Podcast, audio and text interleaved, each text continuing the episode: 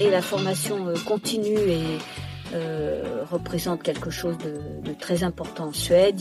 Même après 55 euh, ans, il y a, encore 62% euh, de personnes qui continuent à bénéficier de la formation continue. C'est que c'est finalement les femmes qui ont le plus recours. Alors je suis Claire Fleury, vous écoutez le 16e épisode de PLAF. PLAF, c'est le podcast dont l'objectif est de faire entendre et de combattre les discriminations dans l'emploi subies par les femmes dès l'approche de la cinquantaine. Bon, PLAF, c'est l'acronyme de Place aux femmes fortes. Alors aujourd'hui, c'est un grand jour pour moi. Alors il y a deux raisons pour lesquelles je suis vraiment tellement contente d'accueillir Dominique Acker à mon micro. Alors dans son dernier emploi, Dominique était conseillère sociale auprès de l'ambassadeur de France à Stockholm. Je l'ai donc invitée en tant qu'experte et observatrice du marché de l'emploi en Suède, ce qui va nous permettre de comparer la situation suédoise à la situation française vis-à-vis des travailleurs expérimentés. Et la seconde raison qui est plus personnelle mais que j'avais envie de partager, c'est que Dominique est mon ami depuis, allez, je me lance, depuis 52 ans. Bon, il arrive qu'on me demande ce que ça fait d'être vieille. Eh bien, ça fait qu'on a le bonheur d'avoir traversé tellement, tellement d'années avec une amie si précieuse et fidèle à ses côtés. Alors, je fais un petit aparté pour vous raconter les circonstances de notre rencontre qui pourraient amuser ceux et celles qui parmi vous sont nés après 1970. Alors, toutes les deux, nous avons fait les mêmes études dans une école commerciale qui n'était pas mixte. L'école s'appelait HEC, mais HEC JF. JF pour jeune fille, pour bien marquer la différence avec HEC, qui n'est devenu mixte qu'en 1975. Bon, c'était une autre époque.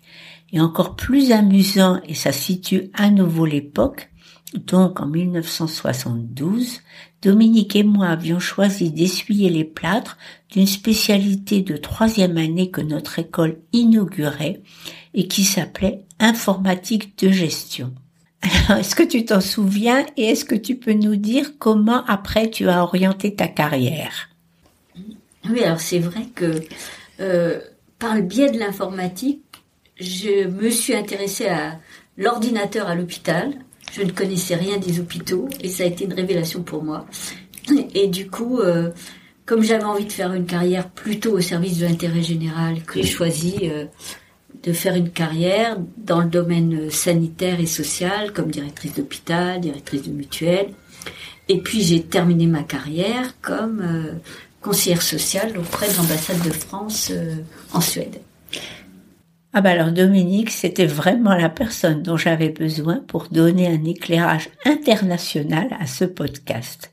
Alors si tu veux bien, on va commencer par faire des comparaisons générales et puis après on parlera de la place des femmes dans le marché de l'emploi et on finira par la situation des travailleurs, là hommes et femmes confondus, dans la dernière partie de leur vie professionnelle. Alors, est-ce que tu peux déjà nous donner quelques chiffres sur euh, l'emploi euh, en Suède? Oui, ben la première chose qui, frappe, c'est que la Suède est vraiment un peu la championne euh, en termes de taux d'emploi sur l'Europe. Alors j'interromps Dominique car je veux juste rappeler la définition du taux d'emploi. Alors ce taux se calcule en divisant le nombre d'actifs occupés donc sans inclure les chercheurs d'emploi. Donc on divise le nombre d'actifs occupés par la population en âge de travailler. C'est un taux qui reflète mieux que le taux de chômage la capacité d'une économie à utiliser ses ressources en main-d'œuvre. Et si elle est championne avec 77% euh, de personnes euh, de 15 à 64 ans qui sont en emploi, c'est parce qu'elle est particulièrement euh, bien placée pour l'emploi des seniors. Alors le chiffre que va donner Dominique, c'est le chiffre plaf de tout mon podcast.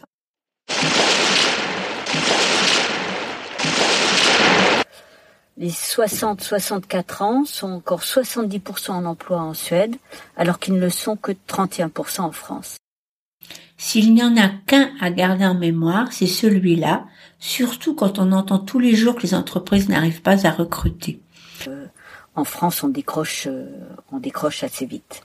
Oui, en France, en fait, euh, le taux d'emploi des 55-59 ans s'est rapproché de la moyenne européenne, mais on a un taux de un taux d'emploi des 60-64 ans qui est un des plus faibles de, de toute l'OCDE.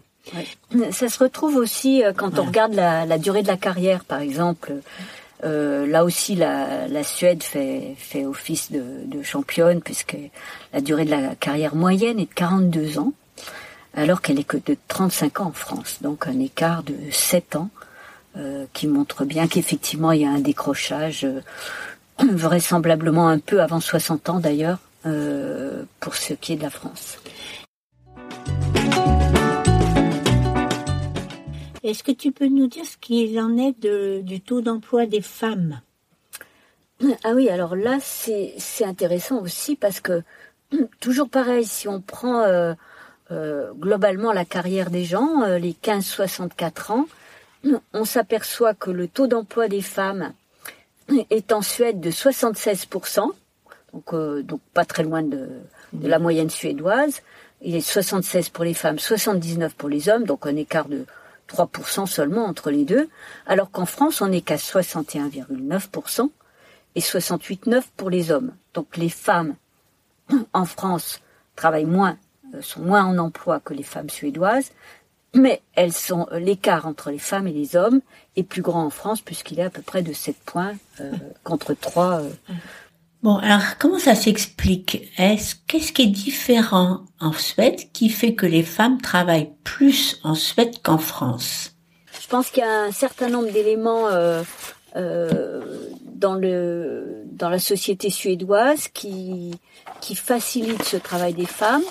Il y a déjà euh, le fait de pouvoir mieux concilier vie familiale, vie professionnelle. Les Suédois ont je dis bien suédois parce que c'est hommes et femmes, ont droit à un congé parental de 18 mois, euh, qui peuvent partager, qui doivent même partager sur au moins 6 mois, et ce qui fait que euh, c'est plus facile pour les femmes de prendre euh, de prendre les congés pour s'occuper de leurs enfants. À partir de l'âge de 1 an, les municipalités doivent proposer une solution de garde aussi pour les enfants, donc elles peuvent plus facilement reprendre leur travail si elles épuisent pas leurs 18 mois de congé parental. Et euh, petite, petit clin d'œil aussi, euh, euh, les femmes suédoises ont la possibilité de ne pas de ne pas déclarer leurs revenus avec leur conjoint. Euh, la Suède a une approche très individualiste et non pas de la famille. C'est vrai aussi pour toutes les aides sont vraiment des aides à la personne et non pas à la famille. Et on peut penser que ça a pu, euh, pour certains types d'emplois ou dans certains types de, de familles, favoriser euh, l'emploi des femmes. Donc elles ne sont pas incitées à rester chez elles parce que euh, leur conjoint euh, aurait un très bon salaire comme ça. Bon alors ça c'est un débat récurrent mené à la fois par les féministes et par tous ceux qui veulent mettre fin à ce qui est un avantage fiscal pour les revenus les plus élevés. Alors je m'explique. Alors nous, on a un système fiscal qui est basé sur une imposition des revenus de la famille. Donc on calcule l'impôt euh, sur les revenus à partir de la somme des revenus des deux conjoints. Alors si, comme c'est souvent le cas, un des deux conjoints gagne plus que le second, allez au hasard plus souvent un homme, le conjoint qui a le plus haut revenu bénéficie d'un taux d'imposition minoré alors que le second, qui a les plus bas revenus, a un taux majoré.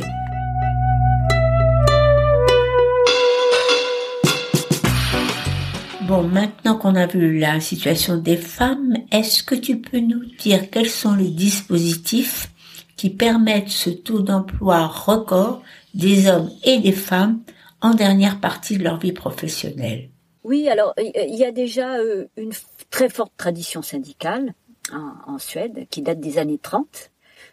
Et donc, euh, le, les syndicats ont un point important dans la vie des, des salariés.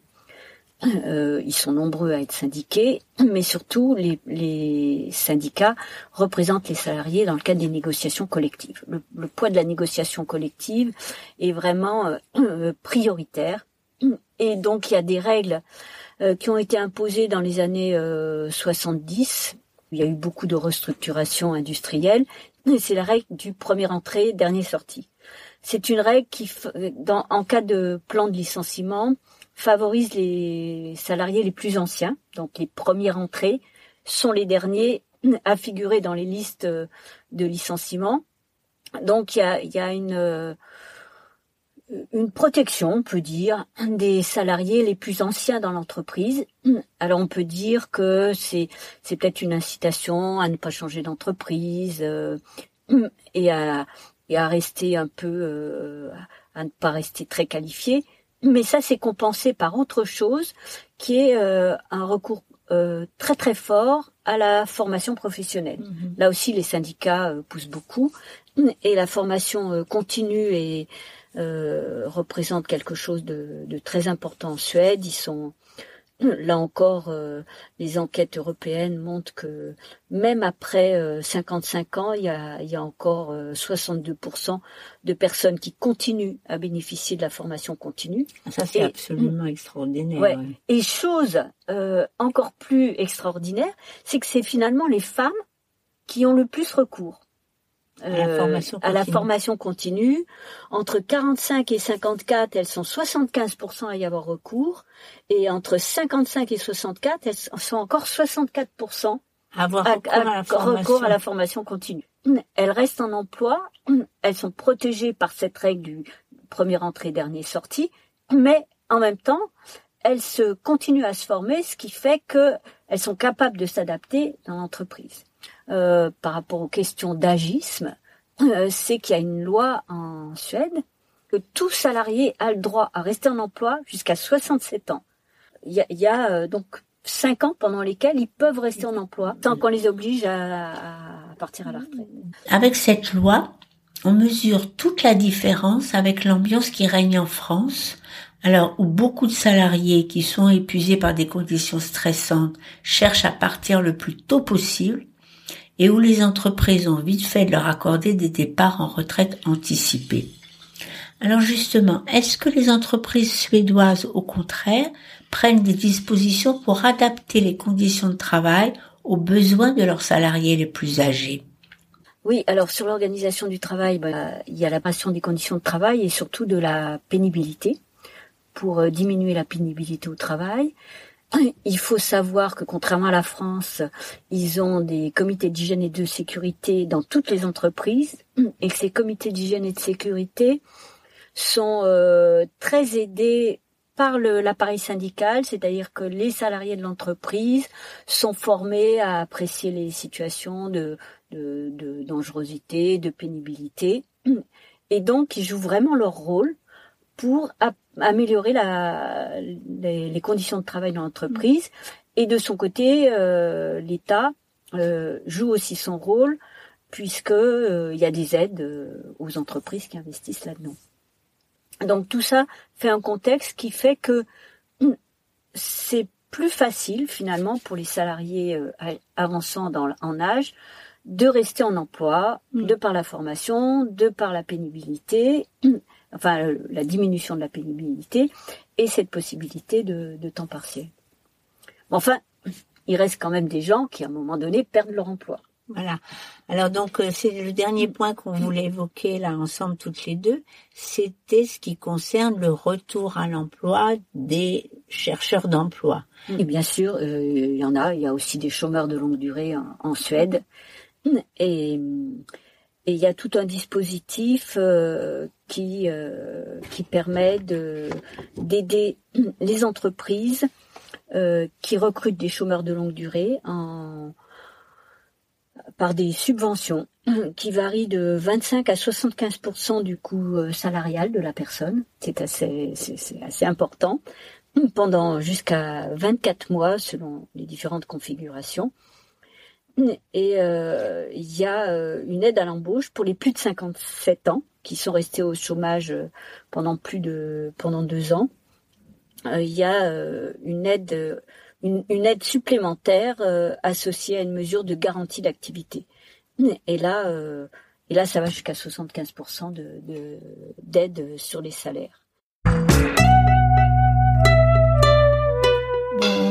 On arrive à la fin. Est-ce j'aimerais aussi avoir ton avis sur d'autres caractéristiques du vivre ensemble en Suède, des caractéristiques plus culturelles.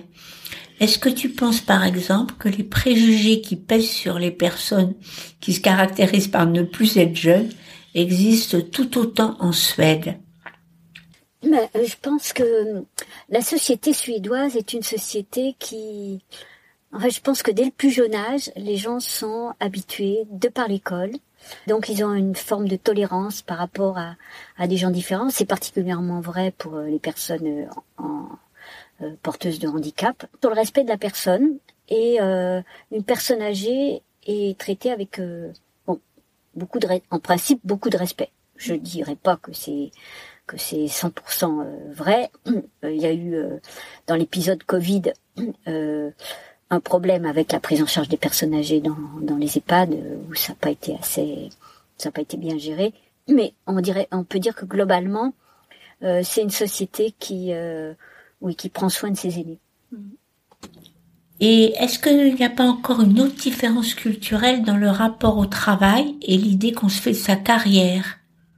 Oui, enfin moi je crois que ça ça resitue bien le, la place du travail euh, dans la dans la société suédoise. Il n'y a pas que il y a pas que le travail. Mm. Euh, il y a d'autres éléments de la vie en société, de la vie euh, dans la nature, mm. qui font que tout on, ne mise pas tout sur le travail et sur les revenus du travail.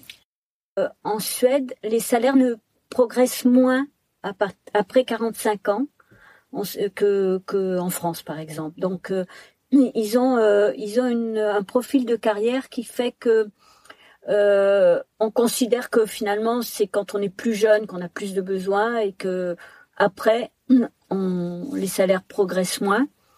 Il y a aussi du recours au temps partiel qui est un peu peut-être un peu plus plus fréquent à partir de, de 50 ans. Bon, ça, c'est aussi une idée euh, qui est intéressante à retenir. Euh, parce que dans les stéréotypes qui pèsent sur le recrutement des travailleurs expérimentés français, revient souvent le fait qu'ils coûtent trop cher.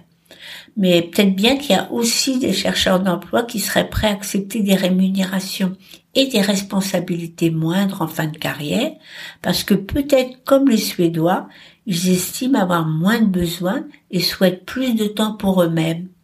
Mais pour l'instant, le stéréotype a la vie dure dans l'hexagone. Bon, est-ce que pour conclure, tu voudrais ajouter quelque chose, Dominique? Le modèle de l'État-providence est quand même euh, un petit peu euh, écorné euh, au fur et à mesure.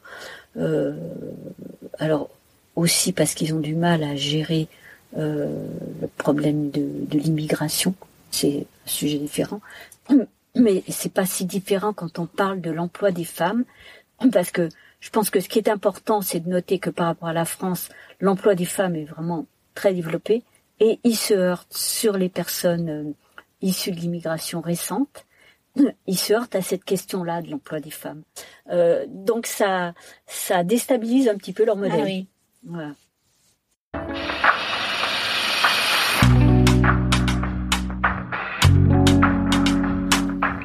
Merci mille fois pour toutes ces infos. Euh, le modèle d'État-providence euh, suédois, euh, malgré les réserves que tu viens de faire, a fait le pari, mieux on peut dire a réussi son pari, de mieux utiliser ses ressources de main-d'œuvre, ce qui la classe championne des pays de l'OCDE pour le taux d'emploi des femmes et le taux d'emploi des travailleurs en fin de carrière. Bon, ça a été rendu possible notamment grâce aux négociations permanentes entre partenaires sociaux. Et puis, la Suède a choisi un modèle de développement qui est fondé sur des emplois de qualité, ce dont témoigne le recours massif à la formation tout au long de la vie, dernier tiers inclus. Et puis, elle a imposé des mesures qui peuvent sembler contraignantes à ces entreprises, mais les entreprises en contrepartie bénéficient d'aides substantielles quand elles recrutent des chômeurs longue durée. Alors, euh, ce modèle n'est sans doute pas transposable en l'état, bien sûr. Les relations sociales et la culture n'étant pas les mêmes, loin de là. Mais on peut quand même se demander ce qui se passerait en France si on faisait travailler plus de femmes et plus de travailleurs expérimentés. Bah D'abord, tous les budgets sociaux disposeraient de rentrées supplémentaires, ce qui est loin d'être négligeable. Et ensuite, peut-être même que le climat de dépression et de défiance qui nous caractérise serait un peu moins lourd. Alors j'espère que cette comparaison européenne vous aura intéressé. Comme je l'ai déjà dit 36 fois, j'ai essayé chaque mois de choisir une thématique à décliner en trois épisodes, diffusés les 8, 18 et 28. Mais je ne veux pas m'interdire des exceptions comme aujourd'hui. Alors euh, il y aura des surprises et peut-être que cela vous engagera à vous abonner pour ne pas les manquer. En attendant, rendez-vous le 28 février et bonnes vacances à ceux et celles qui sont ou seront en vacances. À très bientôt.